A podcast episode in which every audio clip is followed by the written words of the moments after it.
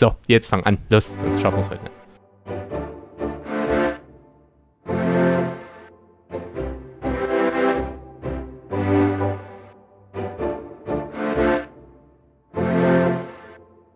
Und damit ein herzliches Hallo zu Folge 123 des Frontspitz Podcasts. Ich begrüße meinen allerliebsten Mützenträger Max und äh, Alex. Hallo. Grüß Gott. Und natürlich auch euch. Jetzt habe ich dir reingequatscht. Es tut mir aufrichtig leid. Das will ich hoffen. Grüß Gott. Können wir alles noch. Na, in die Begrüßung auch noch. Und wir begrüßen natürlich auch euch da draußen an den Weltenempfängern. Wir sprechen heute über ein äh, schönes Buch. Hm. Wegen steile These. Ähm, bevor wir das aber tun, äh, die kurze Anmerkung, wie immer. Ähm, ihr könnt uns gerne auf Instagram folgen, da ähm, kommen unsere Ankündigungen zu unseren äh, Büchern und Vor Buchbesprechungen etc. Und natürlich dürft ihr uns bei Apple Podcast und Spotify bewerten. Das hilft uns, äh, ein wenig mehr äh, Reichweite aufzubauen und ist quasi ein super Support für uns. Das war es eigentlich, glaube ich, auch schon zur Vorrede. Heute soll es um äh, Boff Bjergs Auerhaus gehen. 2015 erschienen, wenn ich mich mhm. gerade vorhin nicht verlesen habe, und zwar im Blumenbar Verlag. Das ist, wie ich, den kannte ich überhaupt nicht, aber wie ich vorhin ähm, gesehen habe, ist das eine Marke des Aufbauverlags. Ähm, schien auch relativ erfolgreich zu sein. Ich bin mir nicht mehr ganz sicher, wie viel, wie groß die ersten Auflagen waren, aber schon im, im ersten Jahr, also im Jahr 2015, hat das Hardcover die sechste Auflage erreicht. Also dementsprechend gut hat sich das verkauft, ist mittlerweile auch Schullektüre geworden. Ähm, sogar Abi-Stoff, Max? Bitte nochmal. Weißt du da? Ist das Abi-Stoff geworden? Ich glaube ja. Alles andere ergäbe keinen Sinn, denn ähm, ich weiß nicht genau wo, aber ganz häufig wird dann halt hier alles zur Vorbereitung auf Referat, Klausur, Abitur oder Matura. Das heißt, es kann sogar sein, dass es in mhm. Österreich äh, relevant ist. Dann äh, würde ich Max ein wenig mal bitten, ein paar Sachen zum Autor oder ein paar Sätze zum Autor zu sagen, bevor wir dann unsere Kurzzusammenfassung, also kurz, ja genau, unsere Kurzzusammenfassung zum Inhalt preisgeben irgendwie habe ich heute Wortfindungsstörung. Das, das, wird, das wird halt einfach nicht besser. Es sind gefühlt 1000 Grad hier. Max, Max, warum hast du eigentlich eine Mütze auf?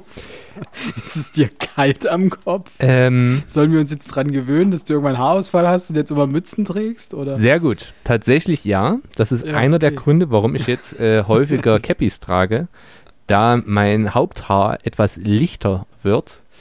Äh, spricht für meine Erleuchtung. Ja? Äh, ich habe schon mehrere Telegram-Gruppen gegründet. Nein. Ähm, nun, äh, weg von Philipps Wortfindungsstörungen hin zum Autor, der diese hoffentlich nicht so häufig hat.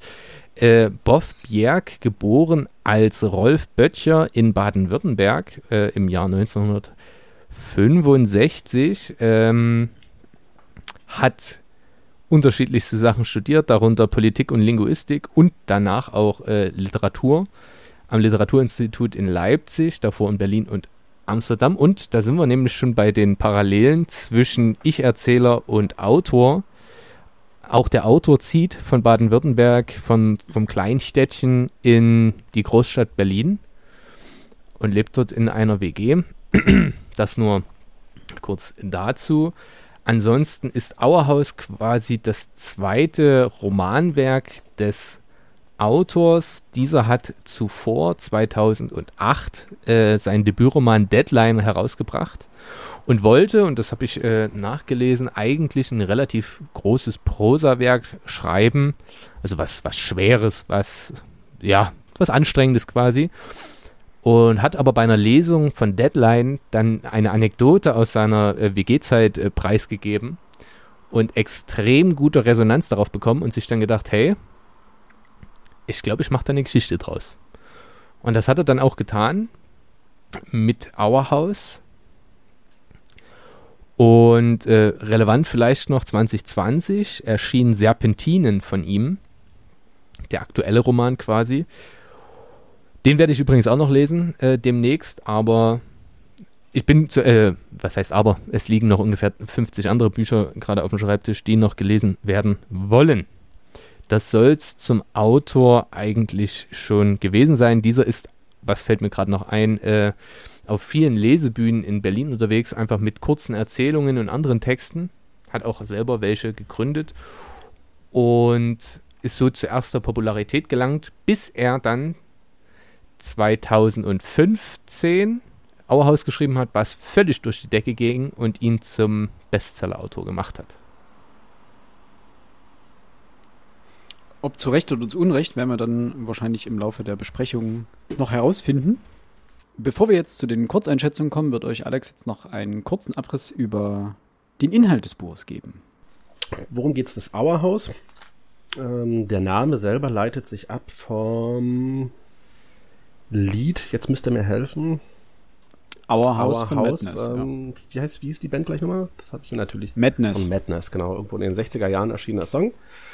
Und weil im Deutschen keiner das richtige, richtig auszusprechen vermag, beziehungsweise ähm, nicht weiß, wie man schreibt, ist es eben das Auerhaus geworden. Dazu kommen wir gleich noch. Äh, es beginnt letzten Endes, äh, letzt, nicht letzten Endes, es beginnt zunächst mit ähm, der Geschichte um einen Frieda, einen 18-jährigen Jungen, der sich versucht, das Leben zu nehmen. Um, das schafft er nicht, er wird von seinem Vater entdeckt und der Junge muss aber aus der Umgebung, in der er gewissermaßen aufwächst, muss er heraus. Und so gründet er, also das ist wirklich die gröbste Zusammenfassung, die mir einfällt, gründet er zusammen mit einem Freund in einem Haus der Familie, eben was sie dann Auerhaus nennen, eine WG, in der im Laufe der Zeit noch vier andere Jugendliche hinzustoßen. Und die WG wurde nicht zuletzt auch deswegen gegründet, um den Frieda eben von einem weiteren Selbstmordversuch abzuhalten.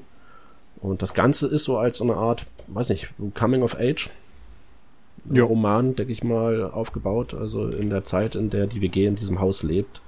Erleben sie natürlich auch eine ganze Menge, wachsen an den Problemchen, die jeder und alles haben. Und bilden letzten Endes eine Einheit, die ja nicht unbedingt ganz so einheitlich ist, wie sie sich das vielleicht selbst wünschen. Daneben gibt es natürlich eine ganze Menge Alltagsprobleme. Ähm, es, es, es, weiß nicht, es gibt Liebeleien, die nicht so funktionieren, wie sie funktionieren sollen. Es gibt Drogenproblematiken. Es ist, wie gesagt, eben der Selbstmord, der, der über den Köpfen ähm, hängende Selbstmord des Frieda, der, wovor die Leute, äh, wovor die Jungs und Mädels Angst haben. Es ist der Bundeswehrdienst, der für einen von denen droht ähm, den er umgehen möchte. Das Abitur steht an. Ähm, es gibt Homosexualität. Eines der, der Mitglieder der WG ist schwul. Ähm, hat familiäre Probleme deswegen, etc. etc. Das Ganze komprimiert auf knapp 230 Seiten. Und da kommen wir jetzt gleich zu. Nur eine Anmerkung, das Lied von Madness Ja. stammt aus dem Jahr 1982. 82. Ja, Das spielt ja auch in den 80ern. I know. Ich das, ich das so falsch? Na gut, Nee, okay, ja, okay. Max von, nee, Alex von 60er Ja, gesagt. Genau, ja. deswegen Das kurze irgendwo Korrektur. in der schwäbischen Provinz. In den 80er Jahren. Gut, dann bin ich gespannt, wie ihr das Buch gelesen habt. Äh, da fange ich, glaube ich, gleich mal an. Ähm, machen wir den, das Redekarussell voll. Ich bin am Anfang nicht sofort klargekommen mit dem Buch. Ich habe äh, darüber gehört, dass es sich sehr, sehr schön liest, dass es eine sehr, sehr schnelle und sehr äh, leicht zugängliche Sprache besitzt und musste mich aber irgendwie erstmal in den ersten zehn Seiten ein bisschen damit zurechtfinden. Dann ging das aber wunderbar. Ich habe das auch ähm, in, glaube ich, drei oder vier Rutschen durchgelesen. Max, du warst da, glaube ich, ein bisschen sch- noch schneller. Du hast das, glaube ich, in zwei Abenden durchgelesen oder sowas. Ne? Ähm, das Erzähltempo ist wahnsinnig hoch. Es ist sehr zugänglich, wenn man einmal sich an den Stil gewöhnt hat. Die Sprache ist unglaublich bildhaft. Und das ganze Buch hat einen Sprachwitz, der deutlich über die Ernsthaftigkeit der Themen hinwegtäuscht, die adressiert werden. Also du hast es ja vorhin schon mal kurz angesprochen, ähm, Alex. Also wir haben Bundeswehrverweigerung, wir haben generell die Identitätskrisen, also Pubertät oder die daraus entstehenden äh, Identitä- Identitätskrisen. Also es wird ja auch gesucht, nach dem Platz im Leben gesucht. Wir haben Suizid, wir haben Depression, wir haben Drogen, wir haben Homosexualität, wir haben bipolare, äh, Quatsch, keine bipolare Störung, sondern wir haben äh, eine psychische Störung. Ähm, wir haben polyamoröse Liebe, wir haben Flucht aus einem reichen Elternhaus. Also Hier gibt es wirklich unglaublich viele Themen, auch ernste Themen hauptsächlich, die angesprochen werden. und über die die sehr leichte Sprache zum Teil hinwegtäuschen. Ja, oder beziehungsweise der Sprachwitz zum Teil hinwegtäuscht. Ich fand den Kontrast ziemlich cool. Ich fand den Kontrast auch zwischen dieser Dörflichkeit, dieser, dieser Schwede, schwäbischen, schwäbischen Provinz und diesen Jugendlichen, der dort entsteht, den fand ich großartig, hat echt Spaß gemacht. Ähm, nichtsdestotrotz hat das Buch ein paar Problemchen, über die werden wir dann, da habe ich dann ein paar Fragen an euch und dementsprechend möchte ich dazu jetzt erstmal hier noch nicht so viel sagen. Ähm, da möchte ich erstmal sehen, wie ihr das äh, gelesen habt. Und das soll es erstmal von meiner Seite gewesen sein. Soll ich mal weitermachen? Mhm. Bin ich nämlich jetzt der völlige Kontrast zu Philipp. Ähm, mich konnte das Buch gar nicht gefangen nehmen. Ähm, es, ich sag mal, bis zur Hälfte wäre ich vielleicht noch gesagt, dass äh, hätte ich vielleicht noch das schlimmstmögliche Fazit gezogen, dass das Buch okay ist, dass es annehmbar ist, aber ähm, gerade auf den letzten Seiten hat es dann auch da viel kaputt gemacht. Du hast, du hast ja vollkommen zu Recht gesagt, es gibt viele, viele Problemchen in diesem Buch, ähm, verteilt natürlich auf die einzelnen Figuren die angesprochen werden, aber das ist eben vielleicht mein erster großer Kritikpunkt, sie werden angesprochen. Also die Figurenzeichnung in diesem Buch finde, empfinde ich persönlich als überhaupt nicht gelungen. Ähm, die Figuren handeln teilweise derart irrwitzig, ähm, ohne dass es dafür eine Erklärung gibt, warum sie das machen. Also das ist, das, das, das passt alles hinten und vorne nicht zusammen. Und insbesondere die Figur des Harry, des Harry, also des Harald äh, Calabrese, ähm, das ist derjenige, der, der schwul ist. Da werden wir nachher noch drauf kommen. Ähm, die Art und Weise, wie diese Figur gezeichnet ist, ist in meinen Augen weder witzig noch irgendwo gelungen. Also das ist vom Autoren fast schon eine Frechheit, was er dort abliefert. Äh, lange Rede, kurzer Sinn. Also sprachlich gebe ich dir recht, ja, es, es liest sich flott weg. Was sicherlich, ich weiß nicht, ob das leichte Sprache, das ist vielleicht auch ein bisschen zu hart ähm, genannt, aber ach komm, lange Rede, kurzer Sinn, das Buch konnte mich überhaupt nicht überzeugen. Okay. Ja, hallo. Ähm, hallo. Wie du vorhin schon ansprachst, äh, ich habe es relativ schnell gelesen, weil es mir auch viel Spaß bereitet hat. Das, also der, wirklich das reine Lesen hat mir Spaß bereitet. Denn, du hast es schon angesprochen, die Sprache äh, lädt dazu ein, immer mehr oder noch tiefer einzusteigen. Mm, das fand ich äh, grandios. Auch die Themen, du hast sie schon aufgezählt, die inbegriffen sind, finde ich cool. Oder zumindest interessant, besprechenswert. Ähm, das finde ich stimmig. Was ich ganz nett finde, ist, das passt dazu, weil der Autor äh, gesagt hat, das ist nicht unbedingt ein Jugendbuch. Und dem würde ich auch zustimmen. Das ist ein Buch für Erwachsene, mhm. die an ihre Jugend denken. Und da kann ich gut beipflichten. Ähm, so habe ich es auch gelesen. Ich glaube, ähm, dass das nicht unbedingt in den Lesekanon von 16-, 17-Jährigen reingehört, die mit bestimmten Problemen gegebenenfalls dann gar nicht so viel um, also so, so gut umgehen können, die die Themen vielleicht kennen, aber einen anderen Zugang dazu haben und nicht dieses ähm, nostalgische quasi aus der Zukunft über die Vergangenheit sprechen.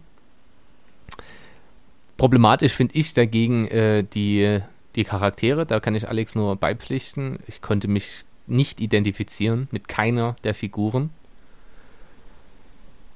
Ich finde diese Träume, die der Ich-Erzähler hat, störend. Demgegenüber natürlich äh, bietet die Art und Weise, wie es erzählt ist, also rein von der Erzählstruktur her, viele Möglichkeiten, mit denen ich Alex dann wer versuchen werde zu entkräften hinsichtlich der Figurenzeichnung. Das ist nämlich das klassische How I Met Your Mother Problem. Wer erzählt die Geschichte wann? Und das ist unser Ich-Erzähler, der die Geschichte aus der quasi Gegenwart bespricht, spricht er über die Vergangenheit. Wir wissen nur, was unser Ich-Erzähler denkt alles andere bleibt für uns im Unklaren. Und warum ist Harry gezeichnet, wie er ge gezeichnet ist? Ganz simpel. Natürlich kommt er nicht positiv weg, denn da war ja mal was, falls du dich erinnerst, was im Buch passiert, Alex. So, dementsprechend passt das von der, Les äh, von der Erzählstruktur relativ gut da rein, dass bestimmte Figuren besser gezeichnet sind oder schlechter. Das nur an der Stelle, das fand ich interessant.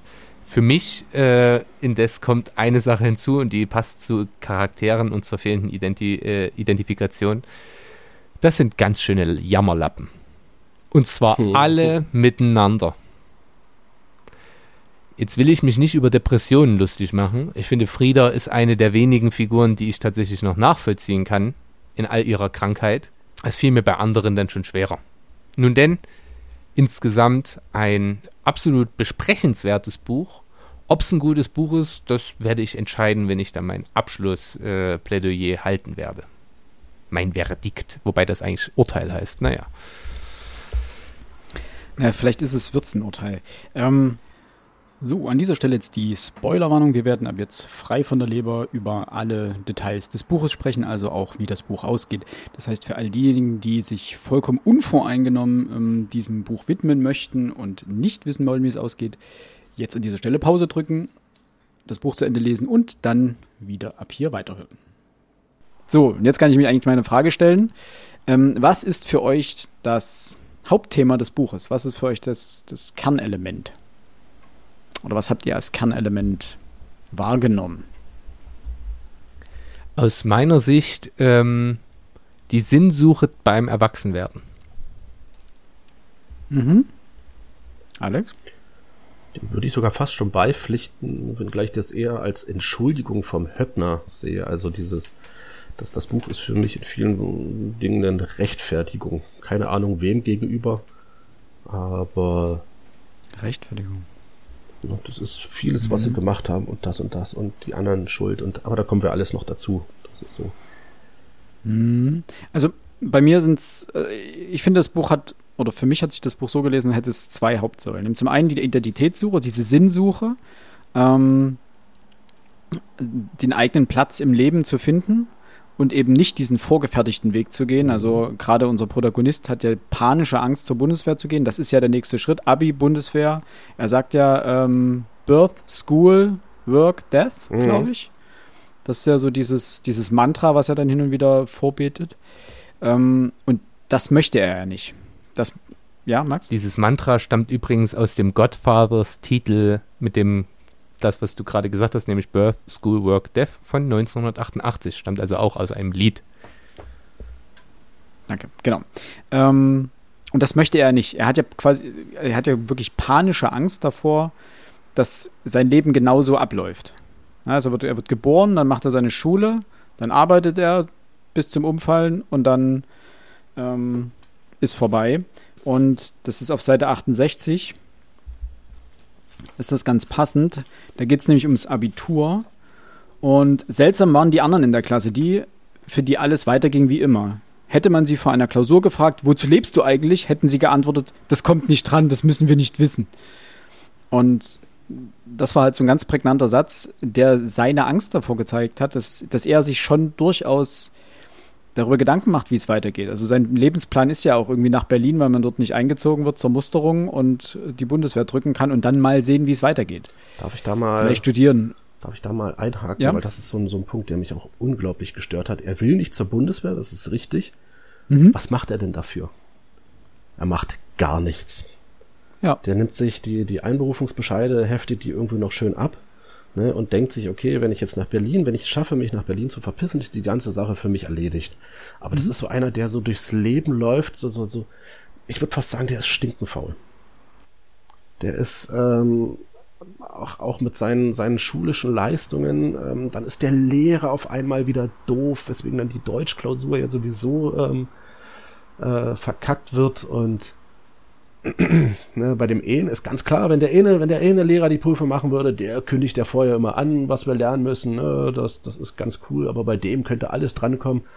Ich meine, ey, du bist jetzt, weiß nicht, zwölf oder dreizehn Jahre, ich weiß jetzt nicht viel, was äh, in der Schule, dann fang, setz dich hin und lern die Scheiße auswendig. Der ist, Abi der ist Abiturient, also und, dementsprechend und, er 17, 18. Und äh, hör auf zu jammern, dass du es dass du schwerer hast, wenn der falsche Lehrer die Prüfung hält. Also ich meine, was erwartest du denn? Und wenn du nicht zur Bundeswehr gehst, dann schreib diesen Scheißbrief. Ne? Dann, dann äh, mach das. Äh, nicht mal das tut er. Der Typ weiß ja noch nicht mal, was er dort reinschreiben soll. Mensch, dann setz dich Richtig. hin und mach dir einen Kopf. Aber hör auf zu jammern, das ist, oh, nee. Ja, Max. Äh, es gibt von Tucholsky den schönen Satz, ähm, junge Menschen haben das Problem, dass sie nicht wissen, wie es sich anfühlt, alt zu sein und alte Menschen haben vergessen, wie es ist, jung zu sein. Und lieber Alex, diesen Vorwurf muss ich dir an dieser Stelle absolut machen. Nein. Wenn du dich an deine Schulzeit erinnerst und wenn du dich nicht ja. an deine eigene Schulzeit erinnerst, dann seien Schulzeiten von vielen Menschen äh, erinnert. Denn es ist während der Schulzeit, ohne die Reflexionszeit, die du brauchst, um das dann einzusehen, ist im Zweifel immer der Lehrer schuld. Und B, es gibt eine Sache, die drückte sich, das finde ich immer noch funny, äh, eine Mitschülerin von mir hatte mal eine Punkband gegründet, die hieß Dagegen. Und das trifft es hier. Man weiß, was man nicht will, aber man weiß stattdessen nicht, was man will. Und genau das ist das Gefühl, das dieses Buch hat. Im, das sagt er ja auch an einer Stelle. Genau, also er will nicht zur Bundeswehr. Das ist, finde ich, übrigens aus einer anderen Sichtweise ein viel interessanterer Fakt, denn der genaue Grund, warum er die Bundeswehr nicht möchte, ist A, das, was ihm andere erzählt haben, nämlich auf dem Bauernhof äh, ein Mitarbeiter dort, der ihm sagt, alles Idioten und äh, äh, Kadavergehorsam und wie auch immer. Ähm, das ist das, was ihm seine Freundin sagt, ja, nee, also da willst du nicht hin, brauchst du nicht und so weiter und so fort. Und dieses Bild gerät erst ins Wanken, als er auf dem Weg zur Deutschabiturprüfung diesen Soldaten trifft, äh, der absolut hilfsbereit ist und äh, pflichtbewusst und so weiter.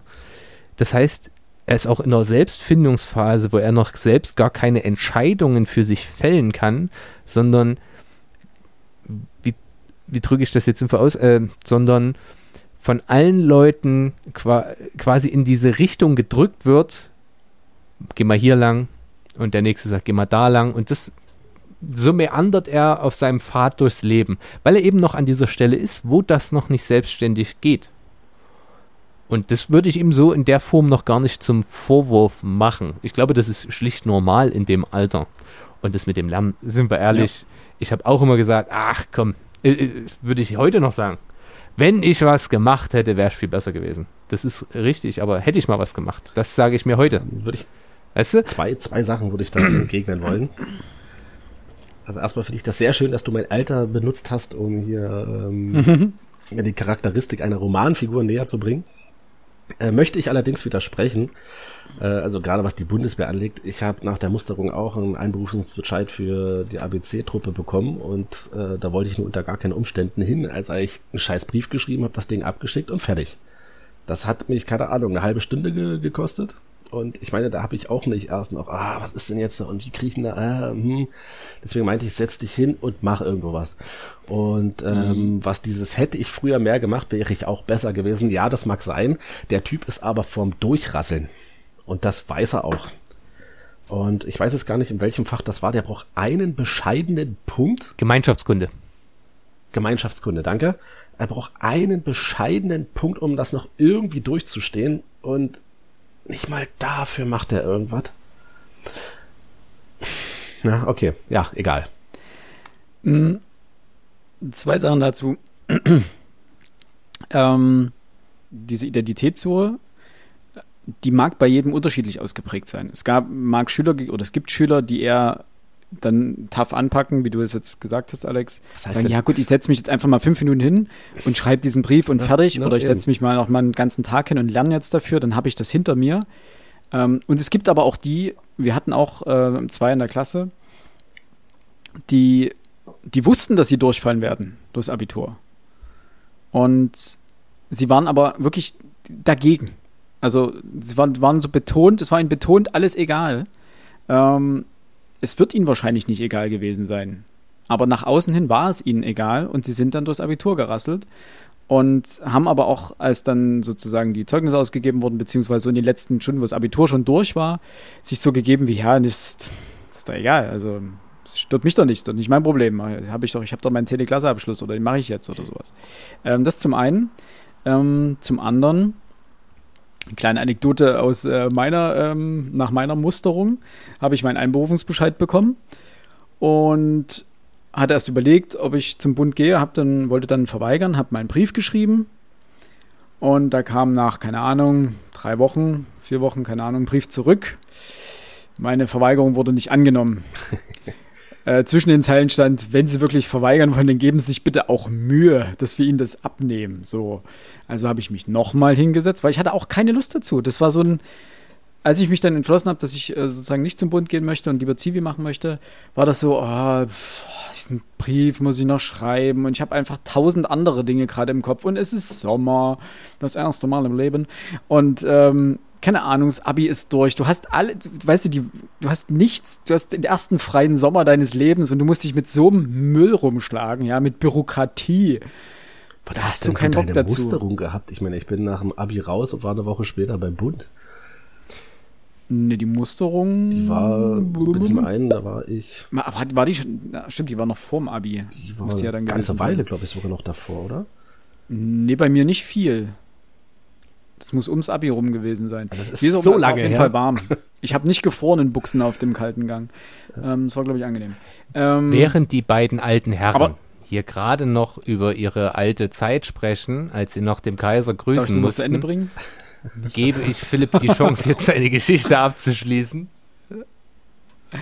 Ja, also ist der Punkt, wenn du halt tausend andere Dinge im Kopf hast und äh, gerade dein Abi machst, ähm, dann ist sowas, kann sowas auch einfach zu viel sein. Und dann schiebst du das so lange vor dir her und dann machst du es halbherzig. Und ich meine, der, unser Protagonist hier hat noch viele andere Dinge im Kopf und um die Ohren. Ne? Also einer, sein bester Freund oder so hat versucht, sich das Leben zu nehmen. Das ist, glaube ich, durchaus ein valider Grund, dass du jetzt das Abitur nicht ganz hoch eingruppierst dahingehend. Ich möchte auch noch eine zweite Sache, die perfekt dazu passt. Wir erwarten von jungen, also ich liebe diesen, es muss irgendwann ein Tweet oder irgendein Scherz gewesen sein, den ich aber absolut teile. Wir erwarten von jungen Menschen, dass sie lebensverändernde Entscheidungen treffen, obwohl sie zwei Wochen vorher noch gefragt haben, ob sie auf Toilette gehen dürfen. Weil genau das das Schulsystem ja, macht grundsätzlich. Und hinzu kommt, und das kann man immer nicht mehr nachvollziehen, wenn man dann tatsächlich stets und ständig wirklich entscheidende ja, Weichenstellungen für sein Leben festlegen muss. Während der Schulzeit, vor allem in der Pubertät, ist es natürlich noch krasser, als wenn es dann quasi rum ist. Könnte man jetzt auch drüber sprechen, wie spätpubertär ist unser Ich-Erzähler noch. Aber gut, dazu später vielleicht mehr äh, wo dir alles wichtiger erscheint als das, was Erwachsene gemeinhin als relevant betrachten. Hä, warum muss ich mich jetzt um sowas kümmern? Ich will jetzt ins Freibad meine Pommes essen und mit ihr oder ihm irgendwas machen. So, das ist, das ist dein Fokus. Oder bei Jugendlichen heute, hä, warum soll ich denn jetzt irgendwas machen? Ich muss den nächsten Rang bei FIFA oder bei Fortnite schaffen. So, das sind einfach die wichtigeren Dinge und die erscheint in dieser Zeit, und da spreche ich auch aus Erfahrung, alles andere relevanter als Schule, als hä, Bund, das noch so weit hin. So von Musterung, ihr habt es selbst gesagt, ich bin ja drum rumgekommen, danke Theodor. Äh, all, das ist so weit weg. So, du, du hast doch viel wichtigere Entscheidungen und Dinge zu tun. Und sein bester Freund hat sich das Leben genommen. Oder wollte. äh, dann, dann denkst du doch nicht an diesen Quatsch. Also Alex, da muss ich, das, was meinte ich mit, äh, denk an deine eigene Jugendzeit. Dann, den kommt man manchmal vielleicht, es wird Entscheidungen gegeben haben, die hast du so lange rausgezögert, bis du festgestellt hast, fuck, die Entscheidung ist quasi für mich getroffen worden. Ja, ich meine, wenn es darum geht, trinke ich eine Coca-Cola oder eine Pepsi, ich meine, da kann ich auch eine Stunde lang drüber nachdenken, aber zum Teufel nochmal, wenn es um scheiß Bundeswehr geht und du die ganze Scheiße erledigt hättest mit fünf Minuten Arbeit. Ähm, aber okay. Aber das sagst du jetzt aus der Retrospektive, über, weil du weißt, wie es bei der Bundeswehr war und weil du in einer Zeit gelebt hast, lebst, damals gelebt hast, wo du dich ja. gut darüber informieren konntest, was denn bei der Bundeswehr vor sich geht. Mal abgesehen davon, dass unser Protagonist keinen Bock hat, sich darüber zu informieren, scheinbar. Das ist ähm, ja das nächste. Waren es halt die 80er Jahre, in dem das auch jetzt, du konntest jetzt nicht einfach sagen, okay, äh, ich google mal fix Bundeswehr, ähm, was machen wir da, wie sieht die Grundausbildung aus, gucke ich mir 20 YouTube-Videos an, weiß, ob ich darauf Bock habe oder nicht und dann weiß ich, dass ich schnell verweigere oder nicht und kann schnell gucken, wo ich alternativ arbeiten gehe. Ähm, dementsprechend ist das so ein bisschen eine Verklärung der Vergangenheit. So nach dem Motto, ja komm, Bundeswehr ist nicht so wild, hab dich nicht so, entweder gehst du hin oder verweigerst und fertig der Lack. Und, das ist nämlich der zweite Punkt, zu dem ich vorhin kommen wollte, der zweite Hauptpfeiler dieses Buches, äh, so wie ich es gelesen habe, ähm, ist das Thema Depression.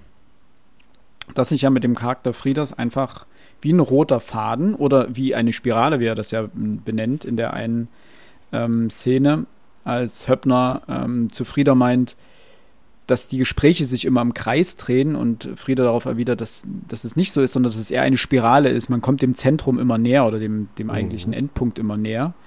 Ähm, das ist ja was, was sich durch dieses ganze, ganze Buch zieht. Und dieses Buch ist ja auch wie so eine Spirale, die sich immer weiter zusammenzieht und immer weiter dem, dem Endpunkt entgegenstrebt.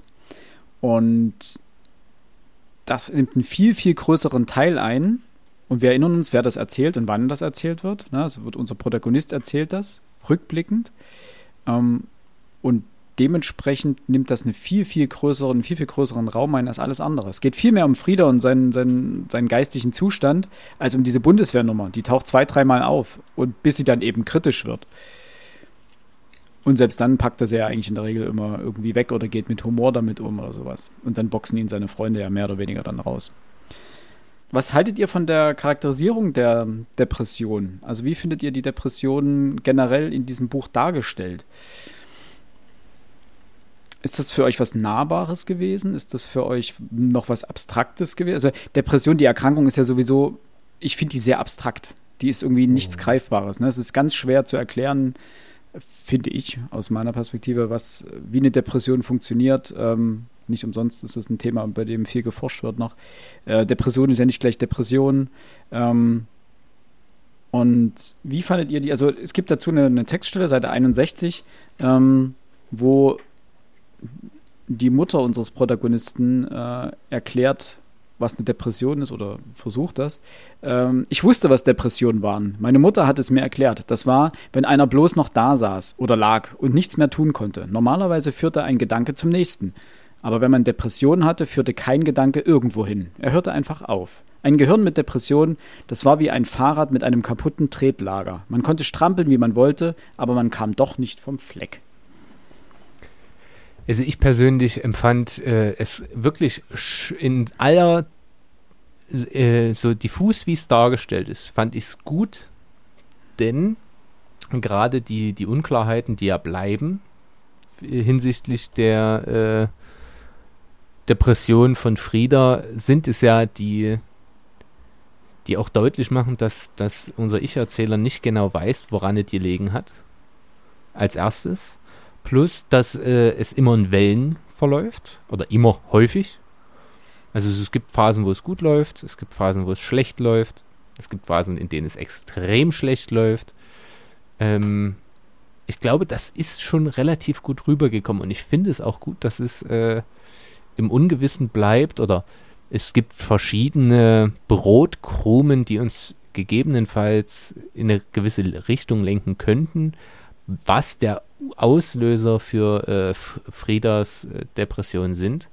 Aber so wie es dargestellt ist, fand ich das eigentlich ganz gut.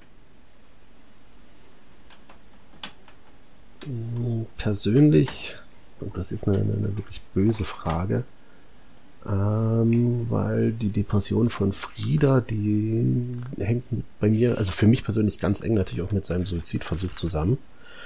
Äh, und ich persönlich fand das jetzt gar nicht gut in dem Buch beschrieben. Das hat aber, was ich am Anfang schon gesagt hatte, die Vielfalt der Themen, die in diesem kurzen Büchlein gar nicht den Raum haben, ähm, irgendwie meiner Meinung nach adäquat behandelt werden. Äh, es gibt, ich muss jetzt selber nochmal gucken, wie der Typ hieß. Es hatte, glaube ich, ganz am Anfang, als wir den Podcast aufgemacht hatten, hatte ich das mal irgendwann angesprochen. Es gibt diesen Roman Das Haus von äh, Mark Danielewski. Ähm, das sind, glaube ich, knapp 1000 Seiten müssten das sein, oder lass es 900 sein, äh, wo es eben darum geht, dass die in ein Haus einziehen und er, die Hauptperson, wenn sie in den Keller runtergeht, jedes Mal, wenn sie dort runtergeht, ähm, sich die Kellerräume unten ändern. Äh, auf einmal gibt es Gänge und es gibt Räume, die beim nächsten Mal gar nicht mehr da sind und es gibt schöne Räume und es gibt hässliche Räume und es gibt Räume, in denen er Angst bekommt und das Buch selber ist mal auf dem Kopf geschrieben und mal in Spiegelschrift geschrieben und mal in einer anderen Schriftart geschrieben.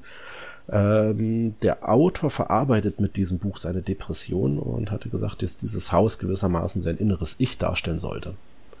Mhm. Und ähm, wie gesagt, dort auf 900 oder auf 1000 Seiten ähm, mit allerlei möglichen, fast schon dreidimensional, ja dadurch, dass sie jetzt ganz merkwürdig geschrieben ist, dieses Buch, hat einen viel, viel größeren Raum als hier ähm, in Auerhaus, wo es immer wieder angesprochen wird. Das ist der eine Punkt. Und der andere Punkt, wie gesagt, der Selbstmord. Und auch da hatte ich schon drüber gesprochen und vielleicht bin ich da ein bisschen zu sehr von dem anderen Buch beeindruckt worden. Ähm, Eduard Lev Levé mit seinem Roman Selbstmord. Ähm, indem er ja gewissermaßen beschreibt, was mit den Leuten passiert, die zurückbleiben. Ne, wie die gewissermaßen mit dem Selbstmord eines Menschen umgehen. Und ähm, abgesehen mal davon, dass sich Höppner irgendwie ein paar Gedanken drüber macht, scheint das auch ansonsten überhaupt keine Rolle groß für die Leute zu spielen. Also das ist so, weil ihr, weil ihr das von auch angesprochen hattet, das ist sein bester Freund, der da versucht hat, sich umzubringen. Ähm, ja, es wird immer mal wieder angedeutet, dass er damit wirklich hadert, ähm, dass er da überhaupt nicht weiß, was er jetzt zu tun hat, aber es wird eben nur angedeutet. Es ist alles oberflächlich. Das wird, da, da fehlt mir wirklich einfach die Tiefe. Was man natürlich jetzt auch wieder sagen muss, bei 230 Seiten kannst du das, glaube ich, auch gar nicht bringen. Also in der Hinsicht, weiß ich nicht, ob sich Boff Berg da vielleicht ein bisschen übernommen hat für ein derart heftiges Thema. Und wir sind ja Depression und Suizid. Ich glaube, man könnte ja zu beiden Themen riesen fette Bücher schreiben und müsste am Ende konstatieren, das ist auch dort nur an der Oberfläche gekratzt. Aber ist die Frage, ob das überhaupt sein Ziel war? Nee, sein, sein Ziel glaub, wird das nicht gewesen sein, aber es ist, die Frage war ja gewesen, wie wir die Darstellung äh, als, ja, als wie wir die Darstellung empfanden. Und da muss ich sagen, nee, als nicht besonders gelungen. Ich, ganz kurz, Max, bevor mhm. du kannst gleich einsteigen. Ähm, das, was du vorhin gesagt hast, Max, das ist ein, was der Autor ja selber scheinbar ähm, von, ähm, dazu gesagt hat äh, oder angemerkt hat, dass es ein Buch eigentlich für Erwachsene ist, die sich an ihre Jugend erinnern. Und darin sehe ich so ein bisschen dort habe ich so ein bisschen mein Problem damit. Weil du hast vollkommen recht, Alex. Es wird, die ganzen Themen werden mehr oder weniger nur an der Oberfläche angeschnitten. Klar, wir haben unseren Protagonisten, der das erzählt. Ähm, wir haben keinen allwissenden Erzähler, der das so ganz auseinander nimmt. Dementsprechend sehen wir nur die Sicht von, von unserem Protagonisten. Gut. Ähm, jetzt aber die Frage, wenn das jetzt ein Buch für Jugendliche wäre, dann fände ich das einen ziemlichen Volltreffer eigentlich. Weil da musst du nicht, da musst du keine tausend Seiten über Depressionen schreiben und wie du damit fertig wirst, wie du damit umgehst, etc. Da reicht es in Anführungsstrichen, diese Themen so anzuschneiden.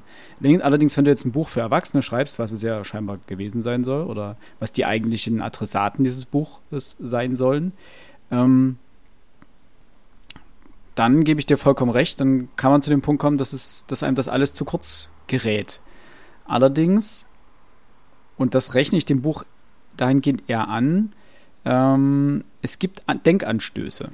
Du, legst, du liest dieses Buch nicht und legst es dann weg und hast sofort vergessen und denkst nicht mehr drüber nach und sagst, ja, okay, gut, Dankeschön.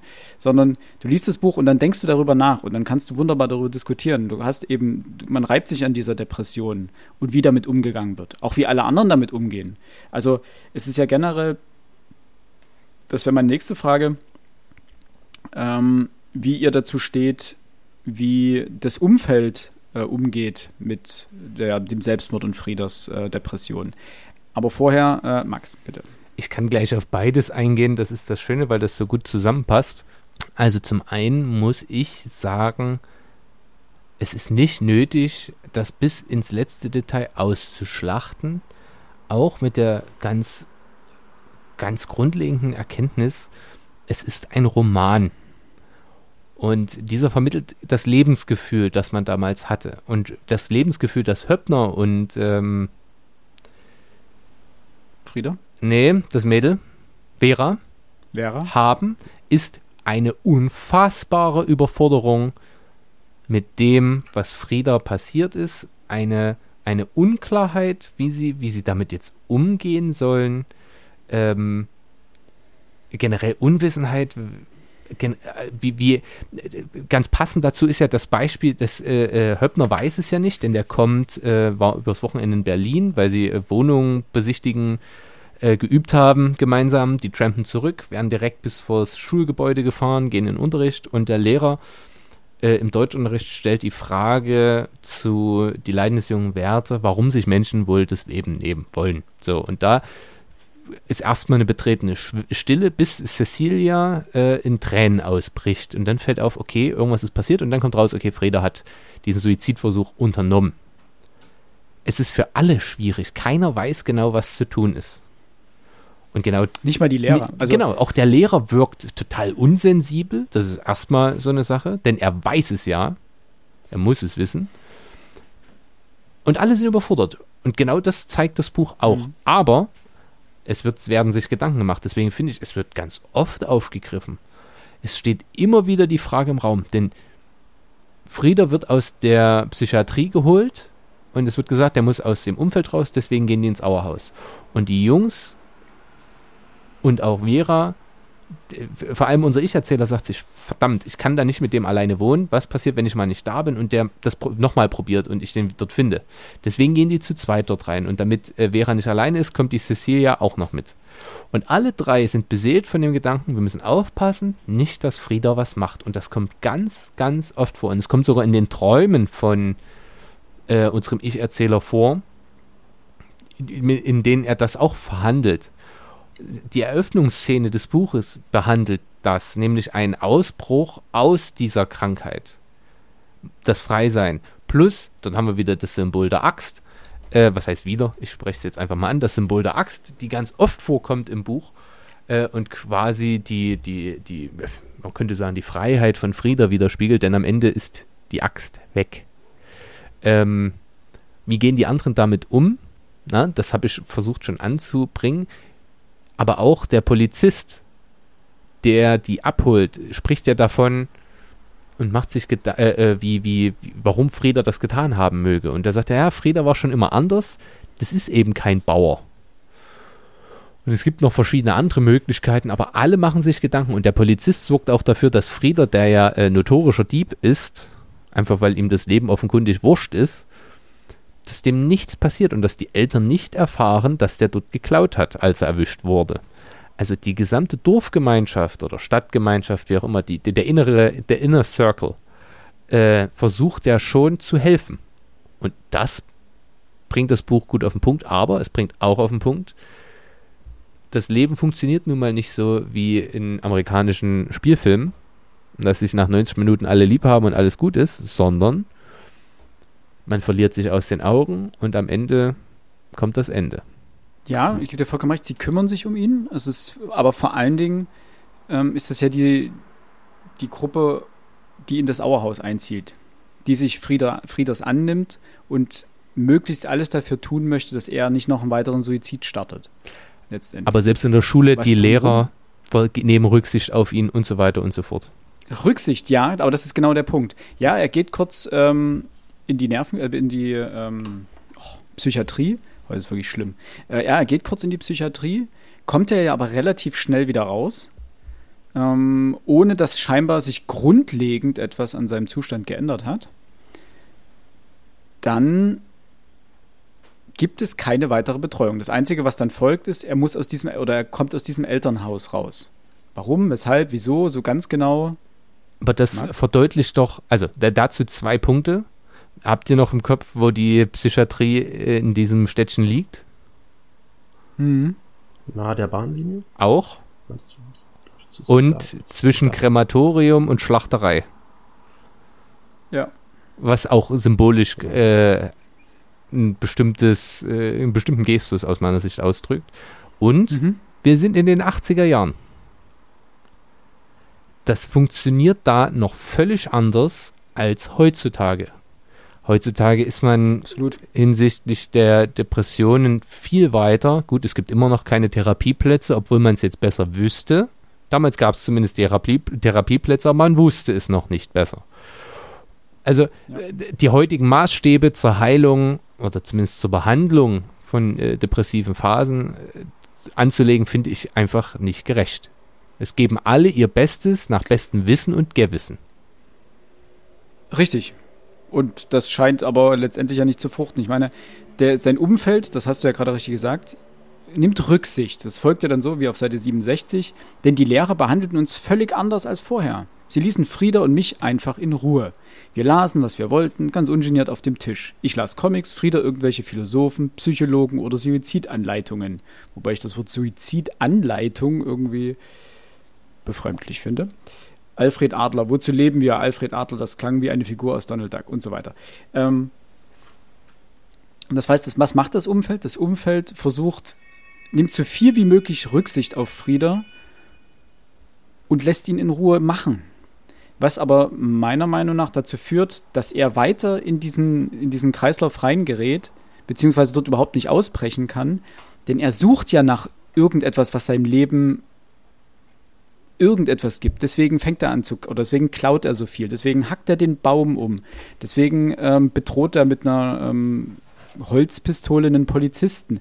Also er macht ja nur Dinge, die irgendwo nahe der Grenze des, des Legitimen sind ähm, und die überall provozieren, einfach um scheinbar irgendwas zu fühlen oder was. Er sucht ja nach irgendwas die ganze Zeit.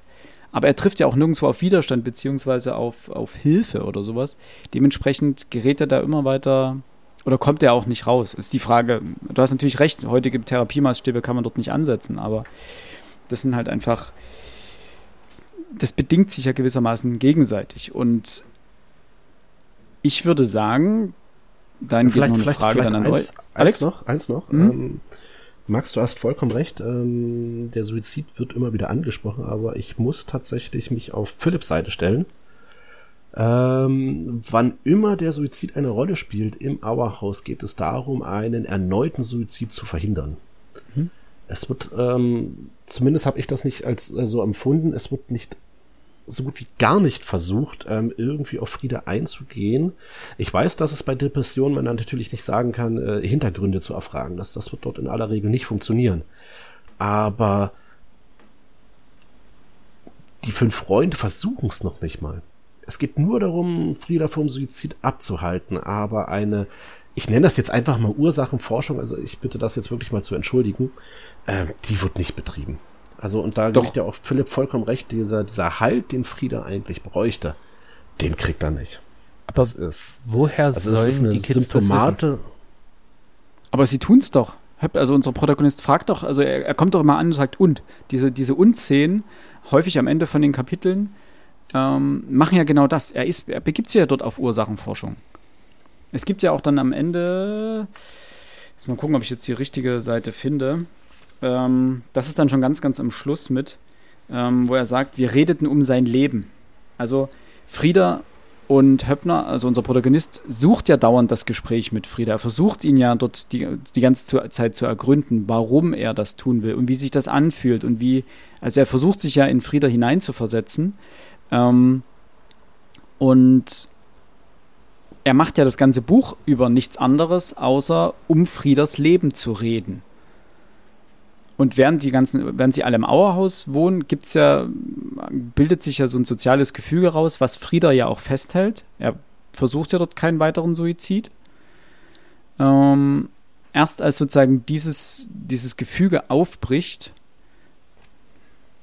fehlt ihm ja was. Und das spricht ja auch dann dafür, er hat ja Tagebuch geführt, das liest ja seine Mutter oder sein Vater, liest er das Mhm. am Ende vor oder bringt das am Ende mit an, ähm, wo er auch Zeit drin stand, dass das Auerhaus die beste Zeit seines Lebens war. Und als das natürlich sich dann auflöste, ähm, und sie haben ja auch so gelebt, als wäre das schon ihr Leben. Sie haben ja nie die Realität sehen wollen, dass dieses, die Zeit irgendwann dort vorbei ist.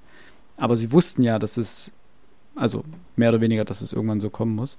Ähm, und dieses Gefüge hat Frieda gehalten. Und dementsprechend nämlich die Frage, denkt ihr, dass Höppner, also unser Protagonist, eigentlich von Anfang an wusste, dass Frieda das noch einmal tun wird und dass er letztendlich sterben wird? Ja oder Da nein? muss ich äh, eine Gegenfrage stellen. Mhm. In der Zeit, äh, also das Buch ist ja quasi schon nach Friedas Suizid, nach dem gelungenen Suizid geschrieben. Also der Erzähler macht das. Mhm. Ne? Ja. Dementsprechend ist ja die Fragestellung obsolet. Prinzipiell ja, aber ich hatte manchmal bei den Rückblenden das Gefühl, ähm, dass es So wie, also das ist schon, dass er von Anfang an ausgegangen ist davon, dass, dass er das nochmal probieren wird. Er, er, versucht alles, um seinen Freund zu retten. Ähm, und er will ihn auch retten. Und er will auch um ihn kämpfen, dass er das eben nicht nochmal begeht. Aber er weiß eigentlich, wenn dieses Gefüge auseinanderbricht, dann wird Frieda nicht zu retten sein. Also ja, es sind ja diese, diese ganzen kleinen Rettungsversuche. Alles, was die machen, diese ganze, in Anführungsstrichen, Scheiße, die sie da abziehen, sind ja alles Rettungsversuche. Es geht ja nur darum, Frieda irgendwie vom Suizid abzuhalten. Deswegen es ist immer jemand um ihn drumherum und deswegen machen sie das ja auch alles. Also ich glaube, es kommt ihm die Erkenntnis, ähm, dass, dass er es nochmal machen wird in der Psychiatrie, eben die, die Sache mit den Bahnschienen. Mhm. Ähm, und das gipfelt dann natürlich, was du schon angesprochen hattest, ähm, in der Szene, wo Frieda mit einer Holzpistole einen Polizisten bedroht. Was er, so denkt es zumindest Höppner, nur gemacht hat, äh, damit der Polizist wiederum seine Waffe äh, zieht und ihn erschießt. Und er das hat Frieda ja gesagt. Er hat ja gesagt, er hatte gehofft, ein dass er. Ein paar Tage später, glaube ich. Er wollte ihn provozieren, genau, dass er schießt. Und ja. das ist erstmal eine Sache, dass das Gefühl überhaupt nicht funktioniert. Wenn Frieda in seinem Suizidversuch gewissermaßen, ja, muss er davon ausgehen, weiß nicht, ob man das jetzt einen erweiterten Suizidversuch nennen könnte. Ich meine, wenn der Polizist anfängt zu schießen, muss davon ausgegangen werden, dass äh, in dem Moment waren ja auch ähm, Harry, Harry und Höppner eben mit im Auto. Und Vera, glaube ich, saß ja auch mit drin. Mhm. Ähm, also das Auto war voll besetzt und der nimmt sich eine, eine Holzpistole, zieht auf den Polizisten und geht davon aus, dass, oder hofft, dass der, wie du sagst, seine, seine, seine Waffe zieht und einfach losballert. Und das Gefüge ist zumindest sehr labil. Und deswegen, ich glaube, spätestens in dem Moment war klar, dass es nochmal passiert. Ja, die Anzeichen verdichten sie ja das ganze Buch über. Also, also schon am Anfang, als das nicht funktioniert und die, die ersten Gespräche zwischen Höppner und Frieda laufen, merkt man ja, es hat sich auch nach der Psychiatrie nicht wirklich viel geändert an seinem Mindset. Das heißt, du hast ja die ganze Zeit dieses Gefühl, das geht nicht gut aus. Ich habe ja, Max? größtenteils. Hm? Entschuldigung. Nee, mach weiter, Alex. Wollte, wollte bloß darauf drauf antworten. Ich hatte, das wollte ich vorhin eigentlich schon sagen. Ähm, jetzt wird es gleich einen, äh, eine, eine, eine, einen Shitstorm eurerseits geben. Ähm, gerade was Höppner angeht, ähm, dieses, was du sagtest, dieses immer wieder Anfragen und wie geht's dir und etc. und wir redeten um sein Leben. Für Höppner, so las sich das für mich, war das Pflicht und kein Freundschaftsdienst.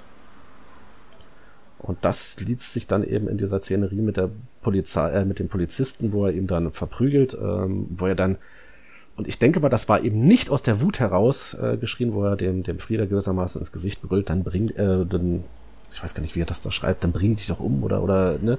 Aber zieh uns nicht mit rein. Nach dem Motto. Da würde ich jederzeit Und widersprechen.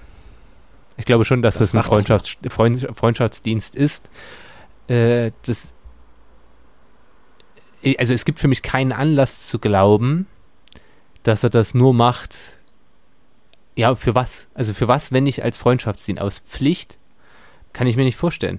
So, er macht es, weil er das gerne, weil er helfen möchte. Es ist ja sein Freund. So.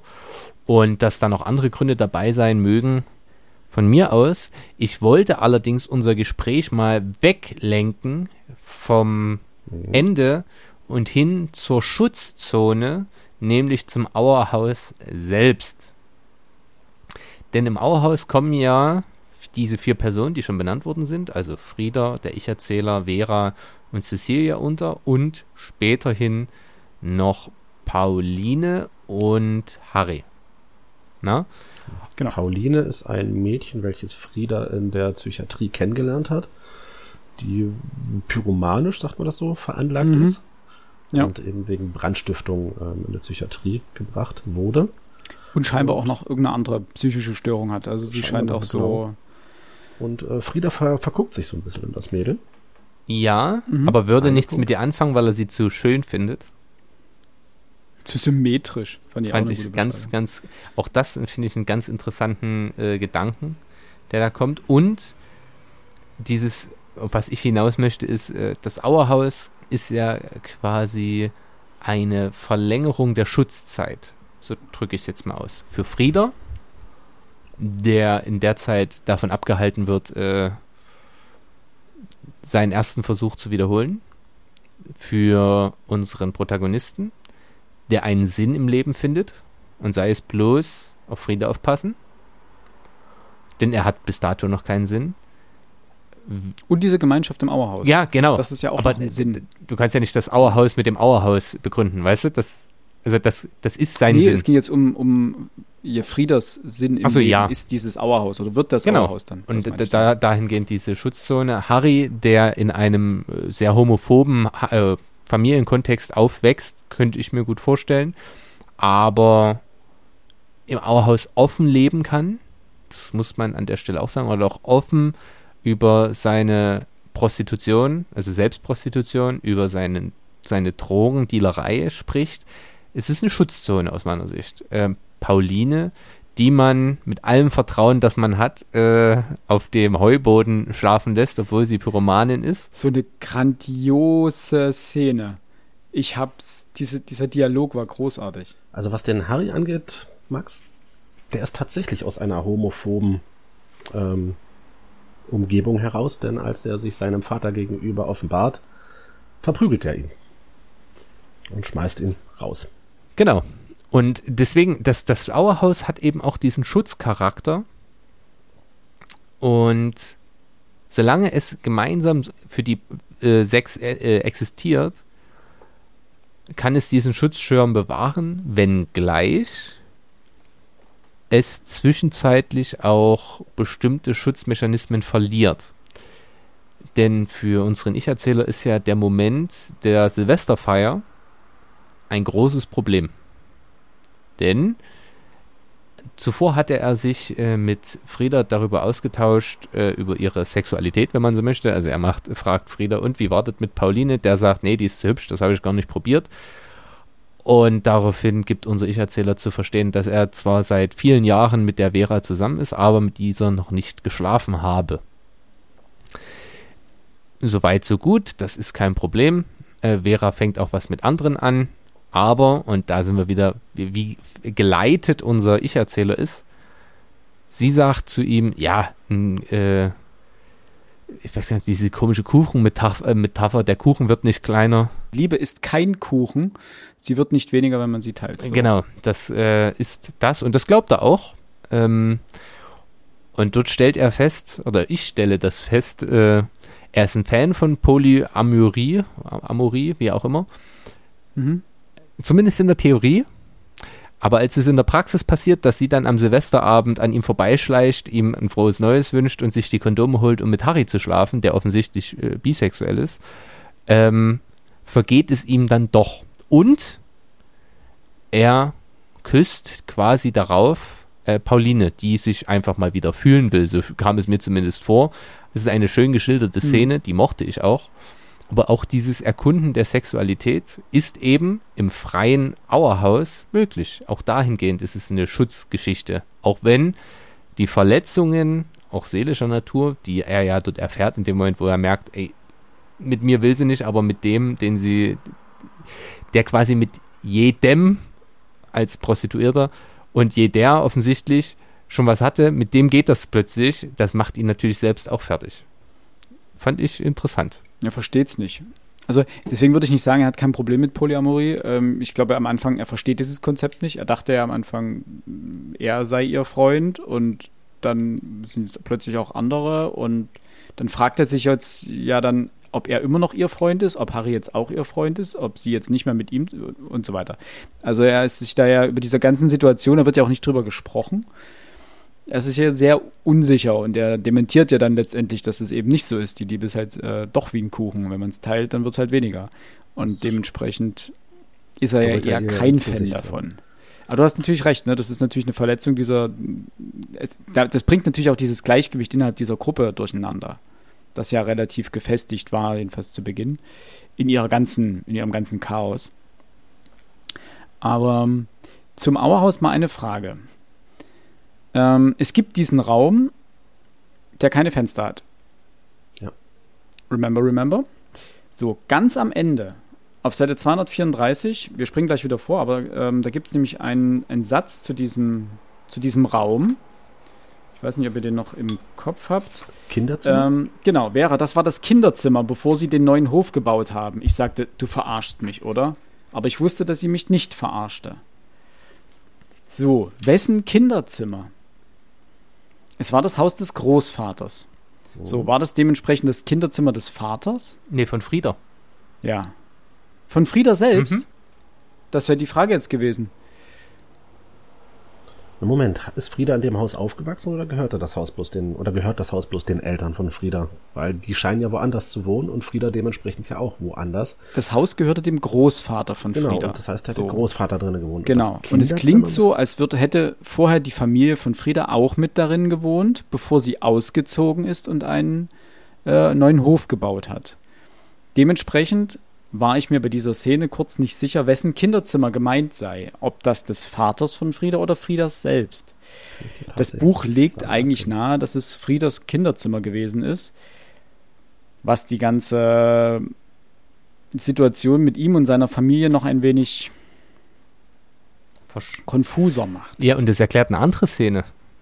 Äh, in der Szene, in der ähm, Pauline und Harry einziehen, sagt irgendjemand im halb im Scherz, äh, ja, da können wir ja das letzte Zimmer auch noch an irgendjemanden verteilen.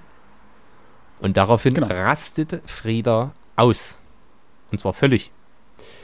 Ähm, Mhm. Und dort erklärt sich, warum das der Fall ist. Offensichtlich gibt es eine Verbindung für ihn mit diesem Zimmer, was dazu führt, dass er das niemandem gerne geben mag.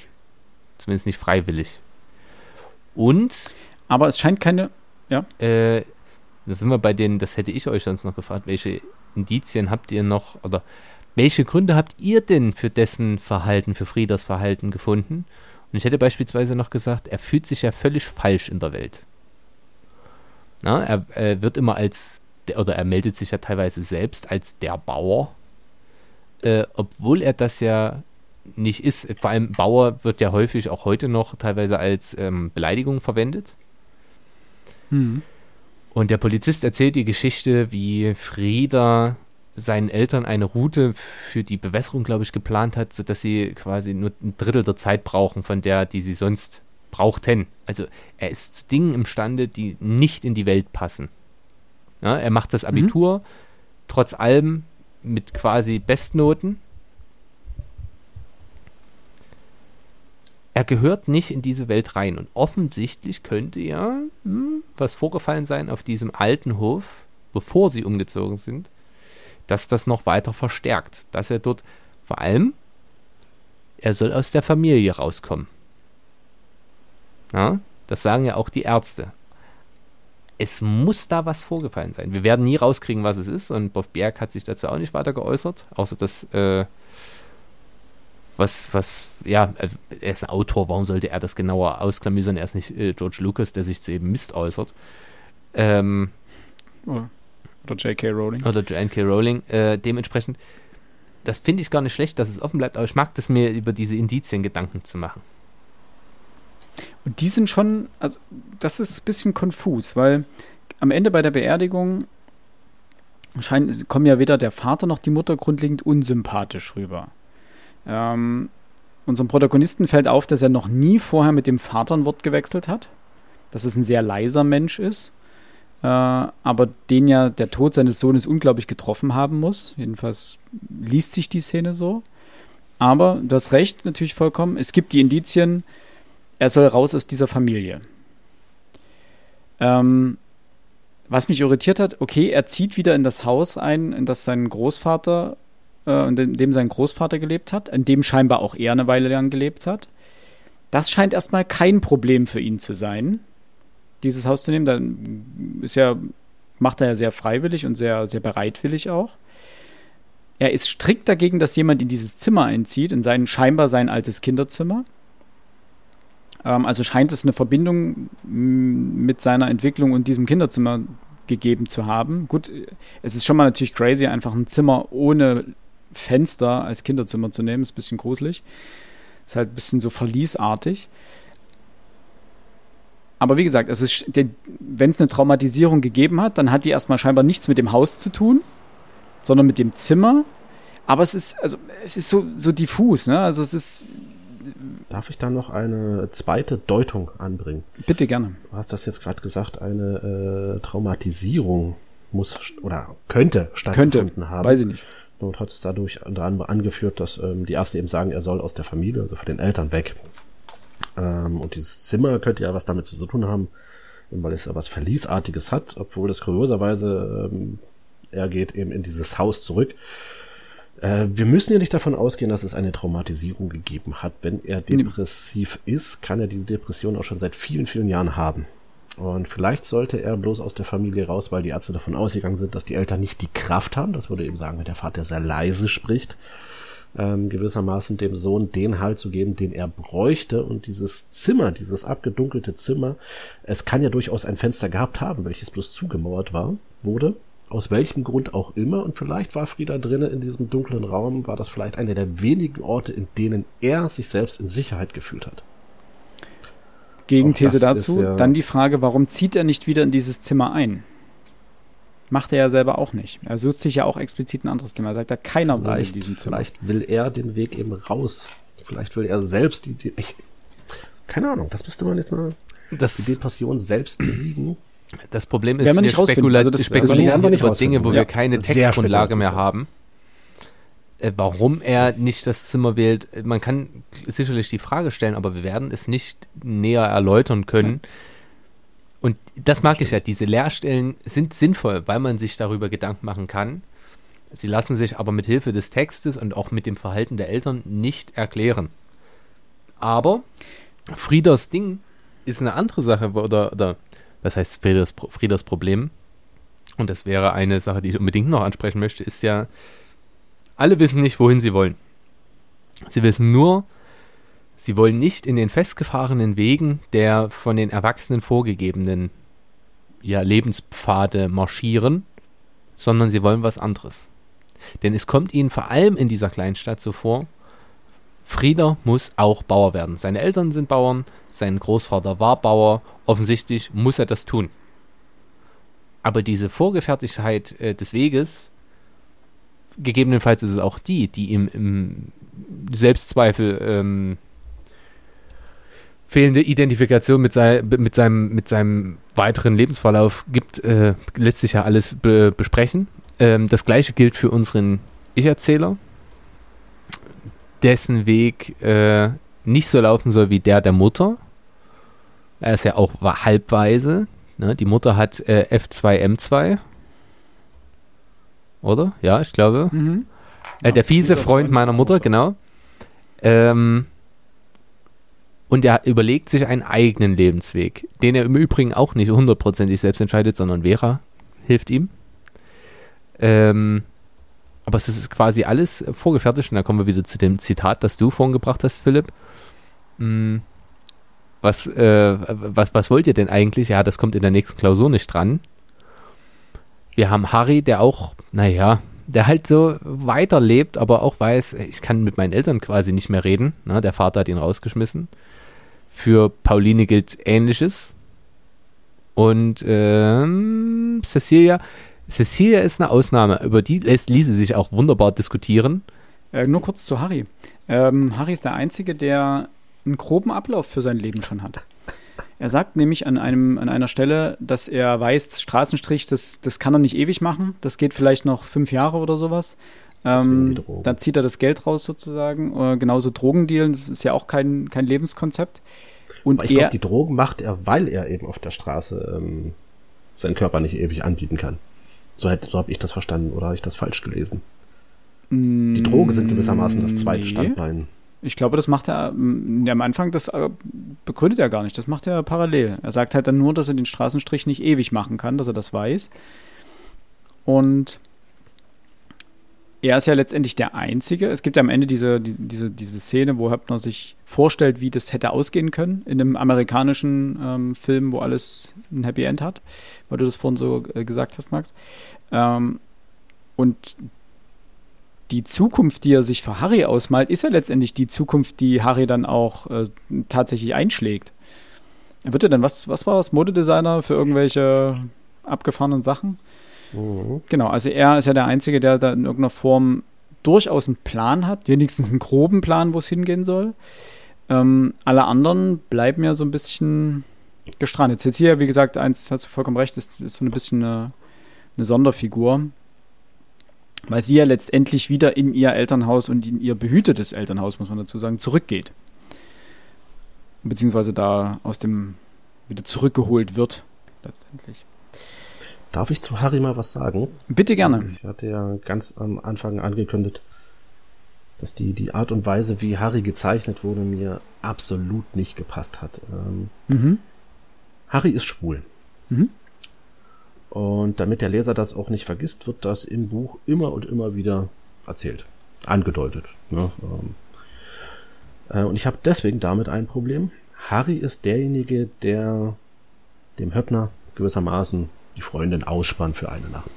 Harry ist derjenige, der auf den Strich geht und sich prostituiert. Harry ist derjenige, der mit Drogen dealt. Harry ist derjenige, dem die Holzpistole gehört, ähm, wofür auch immer er sie gebraucht. Und immer gepaart eben damit, dass im Text steht, Harry ist schwul. Ich will jetzt dem Autor nichts unterstellen, ne? aber dieses Denken, ah, die Schwulen sind die Bösen. So. Egal, kommen wir, kommen wir gleich dazu. Dann geht's ja weiter. Du hast gesagt, vor dem eigentlichen Ende denkt sich Höppner ja äh, ein, ein, ein, ein Ende für alle Leute aus. Und ich bin die ganze Zeit davon ausgegangen, spätestens nachdem zum dritten oder vierten Mal gesagt wurde, naja, zum zweiten oder dritten Mal gesagt wurde, dass Harry sich prostituiert, dass am Ende rauskommt, dass Harry HIV-positiv ist. Das hätte einmal nur so richtig schön, machen wir die Klischees voll. Das ist dann nicht, nicht gekommen, aber bei diesem Ende vor dem Ende, was stellt sich Höppner denn für Harry vor? Harry arbeitet in der AIDS-Hilfe. Wo ich mir dachte, Leute, Klischee, Klischee, Klischee. Und was macht er ganz am Ende? Geht in der Mode. Leute, ja klar, also entweder sind die Schwulen alle böse, ne, oder haben AIDS oder oder machen Mode. Was anderes, für was anderes taugen Schwule ja gar nicht. Und das fand ich extrem mies an diesem Buch. Also dieses diese Art der Figurenzeichnung.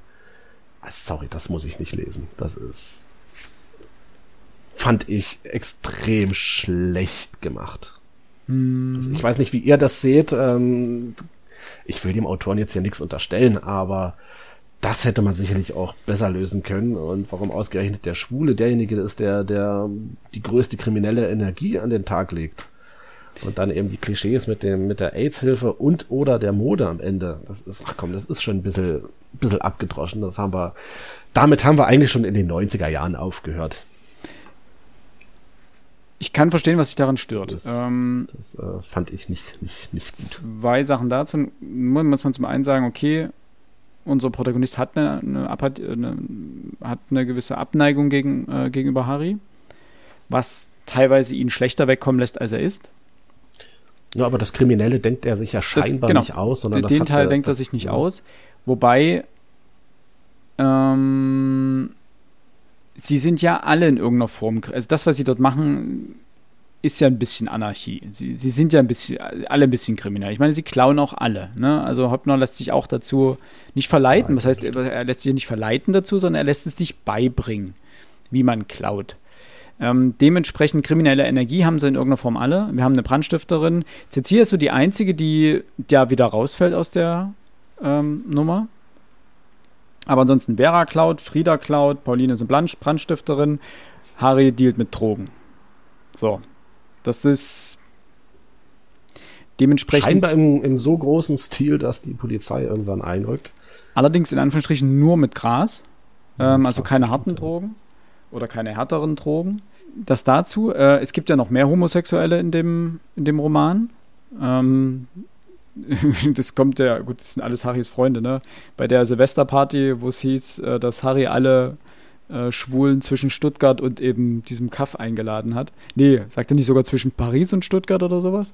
Irgendwie so, ne? Ähm, ja, ja.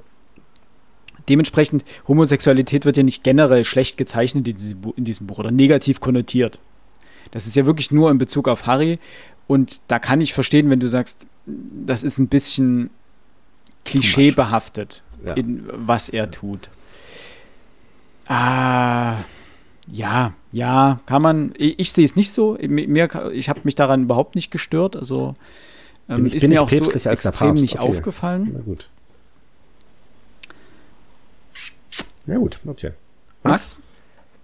Ähm, in der, in der Zukunftsvision, die unser Ich-Erzähler hat, berichtet er ja für, Der Version oder dem ne, wo er in dem die Traumversion quasi. Ja, Das ja, Ende ja, des ja. zweiten Kapitels. Da sind alle stereotyp Ja. gezeichnet. Alle. Ja. Bewusst. Weil das Leben eben nicht so endet. Ja, es Und- ging aber, Alex, gerade um die Variante, wie es richtig ausgeht. Genau, so. Nee, eigentlich, eigentlich, es ging mir um, um beide Varianten. Ne? Also der, der Schwule ist in der Vorstellungswelt, arbeitet in der AIDS-Hilfe, weil da Genau. Schwule nun mal Und hin da, wenn genau er- das ist der Punkt. Es ist eine Vorstellung, die alle Klischees für alle dort bearbeitet. Und das fand ich stimmig. Aber auch ja für die anderen. Ja, eben. Ja. So. Und der sagt ja bewusst, so fängt nämlich dann das dritte Kapitel an.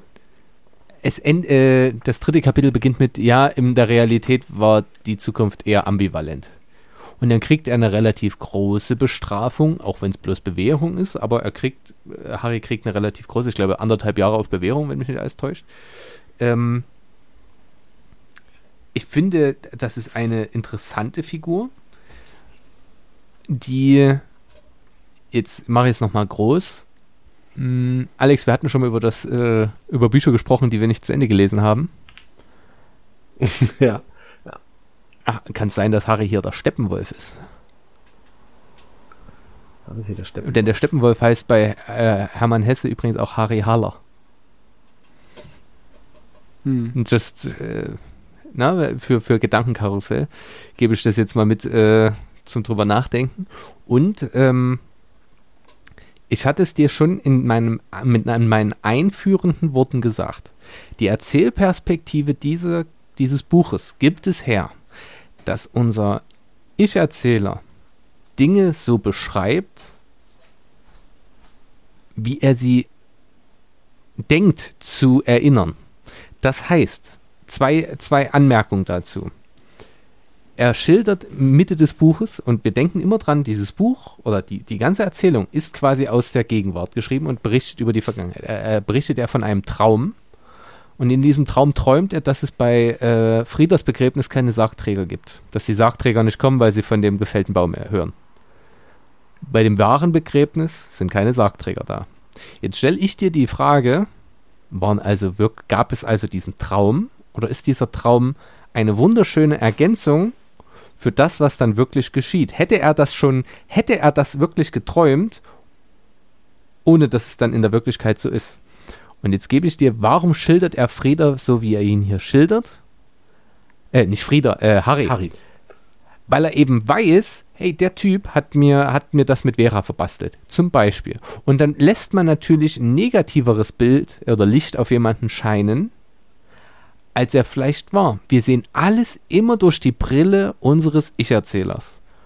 Und wenn man sich dieses, äh, ja, narrative, diese narrative Spielerei immer wieder vor Augen hält, dann ist es aus meiner Sicht absolut begründbar, warum das so läuft und warum Harry geschildert ist, wie er geschildert ist. Plus, er ist halt A, Realist, na, im Sinne von, äh, das ist ein, es gibt das blöde, diesen blöden Spruch und der ist vor allem in diesem Kontext blöd, äh, der weiß, wie man den Arsch an die Wand bringt. Der weiß, wie er Geld verdienen muss. Ja. Er ist absoluter Realist, auch wenn er hinsichtlich seines Vaters wahrscheinlich eine andere Ansicht oder eine andere Hoffnung hatte, nämlich, dass diese ihm nicht zwei blaue Augen beschert und ihn rausschmeißt. Aber er sagt später dann auch, ich will nicht so enden wie mein Vater, dieses festgefahrene Leben haben. Ob der sich umbringt oder nicht, das ist eigentlich völlig egal. Das Leben für den ist eigentlich schon vorbei. Der ist also eigentlich die erwachsenste Persönlichkeit von allen, die dort in diesem Auerhaus leben. Und wenn man sich das bewusst macht, dann finde ich, ist das gar keine so negative Figur mehr. Das würde voraussetzen, dass vieles von dem, was uns der Erzähler über Harry erzählt, entweder nicht wahr oder übertrieben ist. Also in einer Hinsicht hast du recht, es gibt ein paar Stellen, in denen man sehr, sehr gut äh, erkennt, dass der Ich-Erzähler viele Jahre nach den Ereignissen erzählt. Das ist nämlich, wenn es ums Auto geht. Ähm, dieser amerikanische Schlitten, der so viel Sprit verbraucht, dass man ihn dort bloß Gluck-Gluck nennt. Was ich, wo ich übrigens, was ich, was ich ganz lustig fand, muss ich ja zugeben. Ähm, ich glaube, in den 80er Jahren und bei den Spritpreisen, auch wenn der, der Ölpreisschock, äh, die, die Ölpreiskrise damals noch nicht so lange her war, ich glaube, da hat man sich keine allzu großen ähm, Sorgen um Spritpreise oder den Spritverbrauch von irgendwelchen Autos gemacht. Ähm, das heißt, zumindest was Glucklos und die Be Be Bewertung von Gluck-Gluck angeht, das ist tatsächlich eine aus der heutigen Zeit. Bloß, das macht ja die ganze Geschichte, wenn man das mal äh, weiterspinnt, unglaubwürdig. Aber da, genau das ist doch die Idee. Es ist ein, Mem ein Memorial eines jungen Menschen, der an seine Kindheit denkt.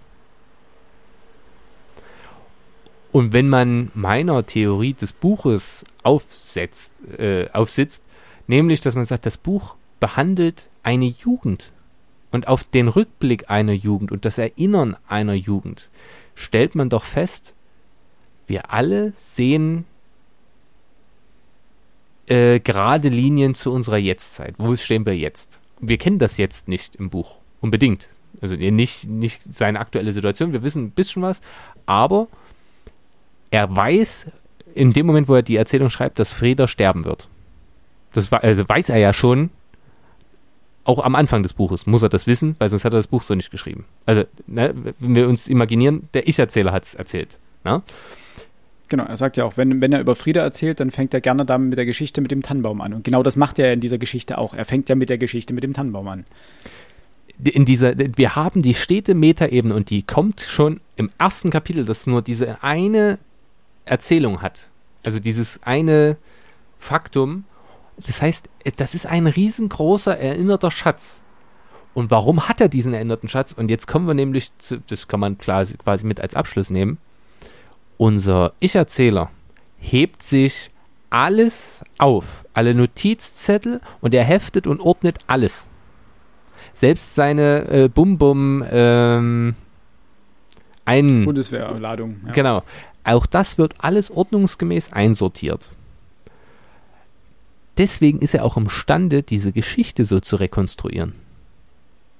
Aber eben immer mit Vorsicht zu genießen, denn er ist quasi Zeitzeuge und ihr als Historiker wisst ja, dass man Zeitzeugen immer mit Vorsicht genießen muss. Und das finde ich, äh, ist narrativ ein Kniff, der funktioniert hier hervorragend und der funktioniert quasi immer, wenn ein Ich-Erzähler erzählt. Und vor allem, wenn man schon im ersten Satz fast äh, die, die Metaebene aufmacht, dass es sich um eine Erinnerung handelt. Amen. Ja. Wenn wir schon beim Amen sind, dann können wir, glaube ich, gleich mit unseren äh, Abschlussbewertungen weitermachen. Wer mhm. möchte? Äh, ich, weil der Max hat jetzt alles kaputt gemacht. Vielen Dank, Max. Jetzt muss ich erstmal, jetzt muss ich erstmal wieder drüber nachdenken. Gerne. Das hat aber angekündigt am Anfang. Wir erinnern uns an den Anfang, als er gesagt hat, ich werde alles kaputt machen, was du ich liebst, mache Alex. Euch das war alles Zitat. kaputt. Genau, stimmt. Äh, Im Original, auch in diesem Ton hat Auch in diesem Ton. Aber genau. Alex, während du noch nachdenkst, also das wäre ja jetzt nur fair. Wenn gerade deine mhm. Meinung zum Buch etwas über den Haufen geworfen wurde, dann wäre es ja nur, ja, deswegen machen wir das ja, ja nur fair, wenn wir erstmal anfingen, äh, das Buch zu bewerten ich ja, könnte mir nämlich auch vorstellen, dass ich gleich den Anfang mache. Äh, und du, wenn du, du möchtest, nachlegst. Bitte? Nee, du hast gerade geredet, jetzt bin ich dran. Okay, mach. Gern. Ich hab, das ist wirklich, umso später man mit der Abschlussaussage dran ist, umso besser, denn man kann sich die Worte länger zurechtlegen. Und alles von den anderen das ist richtig. was die schon gesagt haben. Genau. Und ich kann noch ein bisschen vor mich hin stottern und meine Wortfindungsstörungen weiter ausleben. Ähm, ich fand es wirklich ein sehr schönes Coming-of-Age-Buch. Ich wollte eigentlich Roman sagen, aber da ich das den falschen Artikel gewählt habe, ähm, ging das nicht mehr. Ähm, das jetzt durchaus viele Denkanstöße gegeben hat, so über, generell über den Wert des Lebens und wie man damit umgeht, wie man seinen Weg im Leben findet. Dementsprechend auch, wie man auf die eigene ähm, Jugend ähm, sich zurückbesinnt ich fand die Themen stark, die angeschnitten werden, auch wenn sie nur angeschnitten werden. Also Depression, Suizid, Selbstfindung, Homosexualität, Polyamorie, ähm, generell psychische Störung und so weiter. Also dieses soziale Gefüge in dem, in dem Auerhaus fand ich wahnsinnig spannend und stark. Auch wie gesagt, wenn sie nur angeschnitten werden, geben sie doch Denkanstöße, weiter in die Richtung nachzudenken. Ähm, ich mochte diesen, ich hatte mir aufgeschrieben, sensibel, aber brachial erzählt. Also dieses Spannungsverhältnis zwischen Sprache und Inhalt. Wir haben die ganze Zeit eine sehr, sehr flapsige Sprache auch. Ganz viel Humor drin, darüber haben wir jetzt kaum was gesagt. Ähm, ich musste wahnsinnig oft lachen bei dem Buch, weil es einfach ganz viele aberwitzige und komische Situationen gab. auch Zynismus hat natürlich eine gewisse Rolle gespielt. Das ist ja auch gewissermaßen die Art und Weise, wie Höppner mit dieser ganzen Situation fertig wird. Ein bisschen Zynismus, ein bisschen Humor. Ähm, damit hält er das ja auch von sich weg. Ähm, und dieses Spannungsverhältnis mochte ich sehr gerne. Und dementsprechend würde ich diesem Buch hm,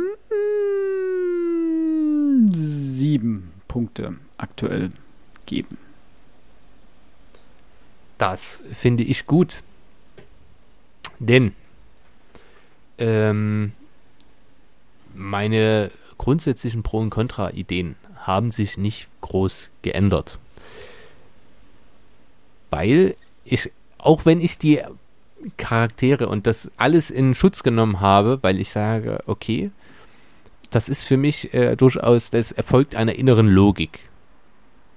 Nichtsdestoweniger mag ich das nicht. Ich mag die Figuren nicht. Wirklich nicht. Ich finde, Vera ist eine unfassbar unangenehme Persönlichkeit. Ich finde Frieda tatsächlich am angenehmsten, aber unseren Ich-Erzähler finde ich, ähnlich wie Alex es sagte, ja, ich finde den anstrengend. Und eben ziemlich unentschlossen und ich mag, äh, bin eher der Mensch für Entschlossenheit. Ähm, Cecilia hätte ich gern noch, noch weiter angerissen. Wie gesagt, es sind interessante Figuren, aber viele davon mag ich einfach nicht. Die sind gut gemacht, aber eben, ich mag sie nicht. Ähm, positiv immer noch, es liest sich weg wie nix und es macht Spaß drüber zu sprechen und sich auszumalen, was da noch alles möglich gewesen wäre. Plus, es macht Spaß, sich auszumalen, wie hätte man das Auerhaus selbst mit welchen Freunden äh, bewohnt. Auch das fand ich interessant, auch wenn wir da nicht weiter drüber gesprochen hatten. Die narrativen äh, Fallstricke, die ich Alex jetzt entrissen habe oder zugeworfen habe, je nachdem, wie man das deuten möchte, äh, die sprechen aus meiner Sicht auch für das Buch. Ähm, insgesamt es war eine angenehme Lektüre. Da beißt die Maus keinen Faden ab. Aber uh. es bleibt summa summarum bei einem Buch, das ich gerne Jugendlichen empfehlen möchte und das ich während meiner Abiturzeit sicherlich auch nicht ungern gelesen hätte, das ich aber jetzt nicht unbedingt noch häufig lesen müsste und deswegen bleibe ich trotzdem, weil ich versuche so objektiv wie möglich zu bleiben, bei sieben Punkten. Kurz bevor ähm, Alex gleich einsteigt, man muss Figuren ja nicht mögen, haben wir auch schon drüber gesprochen. Man muss Figuren ja nicht mögen, damit sie in der Geschichte funktionieren, damit die Geschichte eine gute Geschichte ist. Alex. So, ich habe jetzt tatsächlich ein Problem. Der Max hat nämlich gesagt, er mag keine Unentschlossenheit. Und wenn ich jetzt meine Meinung ändere, dann stehe ich ja jetzt da. Ne? Nein, im Ernst. Ähm, tatsächlich, ähm, der ein oder andere Kritikpunkt ist natürlich geblieben. Die Vielfalt der Themen, die hier angesprochen wurde und vor allem die, die Figurenzeichnung. Zu viele Themen und ähm, zu wenig Raum, um die Figuren sich wirklich glaubhaft entwickeln zu lassen. Und insbesondere bezüglich auf Frieda, eben die Depression und den Suizid, das sind Themen, die brauchen einfach Raum. Das, das darf man nicht nur anschneiden, auch aus stilistischen Gründen nicht. Das ist, ähm, meine Meinung nach. Da müsste viel mehr Raum gegeben werden. Was mich wirklich heute gefreut hat, ah, es war eine unglaublich interessante Diskussion, die wir heute geführt haben. Was jetzt kurioserweise natürlich wieder für das Buch spricht. Ja, dass das Buch ähm, solche Überlegungen überhaupt erstmal hergibt, das schaffen nicht viele Bücher. Also wir hatten ja schon sicherlich Bücher gehabt, wo man weit weniger darüber diskutiert haben. Und ja, ich muss dem Max leider recht geben bezüglich der Metaebene wenn wir das wirklich aus dieser Perspektive heraus betrachten und dass das Ganze aus der, aus der Zukunft gewissermaßen geschrieben, also nach, weit nach den Ereignissen geschrieben, hat jetzt für mich so ein bisschen den faden Beigeschmack eines Revanche-Buches gegenüber Harry, ähm, was es jetzt sicherlich auch wieder nicht sein sollte. Äh, sprachlich hat Philipp vollkommen recht. Es ist es ist ziemlich gut geschrieben. Ja, es gab auch den einen oder anderen witzigen Moment in diesem Buch, wenngleich ich es nicht, wahrscheinlich nicht ganz so witzig fand wie Philipp. Was gebe ich dem Buch? Ich schwanke zwischen sechs und sieben Punkten. Chapeau, um, doch ähm, so viel. Ich hätte jetzt gedacht, nach der Rede. Ne, ich hatte, ich hatte, hatte ja, ich hätte, hatte erst hm. weniger gegeben. Ich war ja so zwischen fünf, vielleicht wohlwollend sechs, jetzt sind es eher sechs bis sieben. Machen wir mal sechs Punkte mit Hang nach oben, mit, mit, mit, äh, wie sagt man, mit aufsteigender Wir machen ein Plus dran, ne, damit die Schüler motiviert sind. Machen wir ein Plus dran, sechs. Habe ich noch nie verstanden. Fand ich Sechs, immer sechs albern. Hat mich nicht motiviert, mir mehr Mühe zu geben. Mich nur am letzten Schultag, wenn ich das Zeugnis in den Händen hielt, immer geärgert, weil ich gedacht hätte, ja, davon kann ich mir jetzt auch nichts kaufen, dass ich mich im nächsten Schuljahr besser anst mehr anstrengen soll. Oder im zweiten Halbjahr.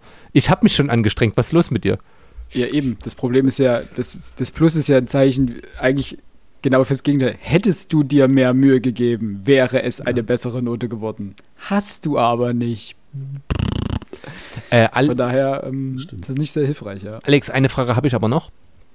Ähm, Ja. Als wir die Kurzeinschätzungen gaben, da klangst du für mich eher wie jemand, der bei drei oder vier Punkten ist.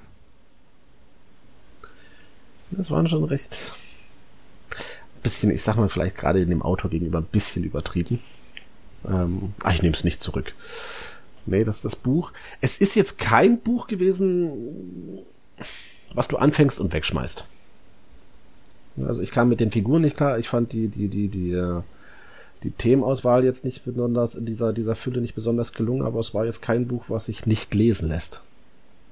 Deswegen fallen eigentlich zwei oder drei Punkte auch schon wieder raus. Wie hast du gesagt, zehn Punkte ist das Buch, was du mit auf eine einsame Insel nimmst. Und fünf ist der Durchschnitt, ja. Und fünf ist der Durchschnitt. Fünf ist okay. Ist gut, ist ein gut, ist ein okay. das, Buch. das hatte ich ja eben gesagt. Ne? Das, das Problem war ja bis zur Hälfte des Buches, hatte ich ja auch ganz am Anfang gesagt, war ja der Umstand, dass das schlimmstmögliche Fazit, was ich geben könnte, wäre ein, es ist okay. Dieses Buch, ne? Das, das Problem, was ich damit hatte, war bis dann, es hatte, bis zur Mitte hatte es für mich, streng genommen hat das ganze Buch, es hat keinerlei Ecken und keinerlei Kanten. Es will allen gefallen, es ist so ein, so, ein, so ein nettes Buch, es ist so ein liebes Buch. Und dann fiel mir das nämlich ein mit Harry. Und ähm, dieses, dieses bezogen auf den, das, das, das Schwule sind die, sind die, sind die Bösen. Die Schwule, das, das, das, das große, das große dreckige Auto, die Waffe, die Drogen, die, die, Prosti Prost, die Prostitution, das Ausspannen der Freundin. Und das war aber dann für mich mal wieder so ein Reibungspunkt. Und da ist ja wiederum das Gute. Auf einmal ärgerst du dich in, äh, über dieses Buch und das ist allemal besser als dieses, oh, das ist ein nettes und liebes Buch und ich möchte es einpacken und beschützen und Aber wir hätten doch jetzt nicht fast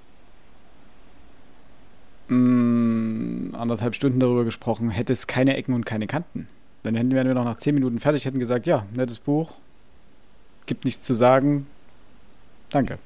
Also dementsprechend hat es ja Ecken und Kanten und ich denke, das hat die, Diskussion ja auch in irgendeiner die hat das ja erst Aufgedeckt. archäologisch Schicht um Schicht abgetragen und die Ecken auf zunächst, zunächst aufblitzen lassen und sie dann schonungslos offengelegt. Ja, gut. Wirklich auf Schliemanns Spuren. Sehr schön. Hätten wir's. Hätten wir's. Sehr schön. Ich danke euch für die äh, schöne Diskussion. Ähm, an euch da draußen vielen lieben Dank fürs äh, Dranbleiben bis hierhin. Wir verabschieden uns jetzt in die Sommerpause. Das heißt, im August wird es keine neue Folge geben. Wir sind im September wieder da. Als erstes wahrscheinlich mit einer Sonderfolge und dann mit einer neuen Buchbesprechung. Und bis dahin wünschen wir euch äh, alles Gute. Bleibt gesund. Habt einen schönen Urlaub. Auf Balkonien oder sonst wo. Verbrennt euch nicht die Platte. Und bis bald. Tschüss. Ciao, ciao und Kopf hoch.